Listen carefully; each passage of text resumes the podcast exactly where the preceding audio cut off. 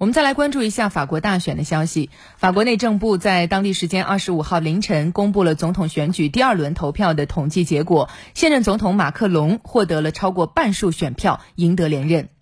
那么，马克龙获得连任，现在法国政坛、媒体还有民众都有一些怎样的反应呢？我们来听一下报道。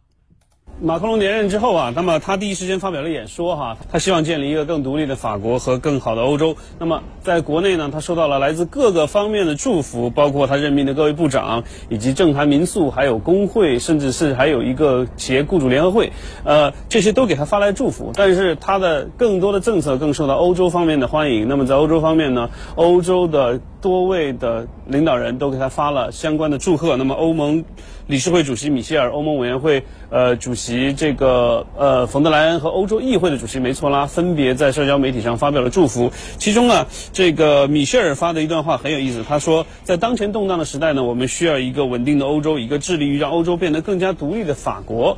那么，冯德莱恩呢，则希望继续和马克龙继续合作，推动欧洲的。更加的强大，这些都是来自欧洲方面对他的一些祝贺。那么反过来说，在法国国内的层面上呢，他的竞争对手可没有给他留什么面子。勒庞在第一时间发表了演讲，但是呢，他承认败选，但是他认为自己将自己的这个党派带到了百分之四十以上的支持率，这是一个极大的胜利。同时，他会带着这个支持率进入到呃六月份的议会大选当中，争取在议会大选中夺得更多的席位，来挫败马克龙所在的党派。而他的另一个竞争对手梅朗雄则更是不客气啊，直接说这个马克龙是法国兰西第五共和国历史上选出的最大的一个总统。那么他号召自己的选民，呃，支持自己在议会选举中打败他。呃，昨天晚上也就在选举结果公布之后，大概的一两个小时之中，在法国的多个城市发生了游行和相关的骚动。比方说，我们可以看到，在巴黎、在里昂、在图卢兹和南特都发生了这样的事情。那么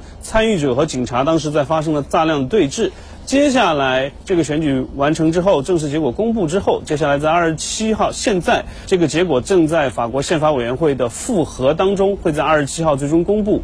公布之后后呢，那么他就正式了。正式完了之后，他就会组建新的政府去施继续施政。对于他来说，在今年他还有几个挑战需要去面对。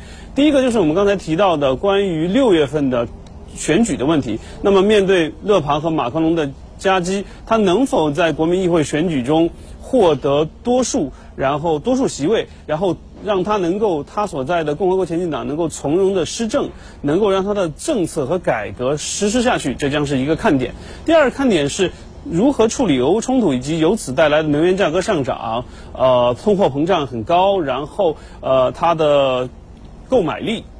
法国人的购买力下降这个问题，那么这是他要面对的问题。而二一个他提到的一个问题也是非常棘手的一个问题，就是如何去处理养老制度的改革。因为他在他的竞选活动中提到要把这个法国人的退休年龄啊推到六十五岁，如何让法国人能够顺利接受这一点，也将是他今年将面临的挑战。而长期来看，如何实施改革和如何处理欧洲的问题，将是他长期面临的难题。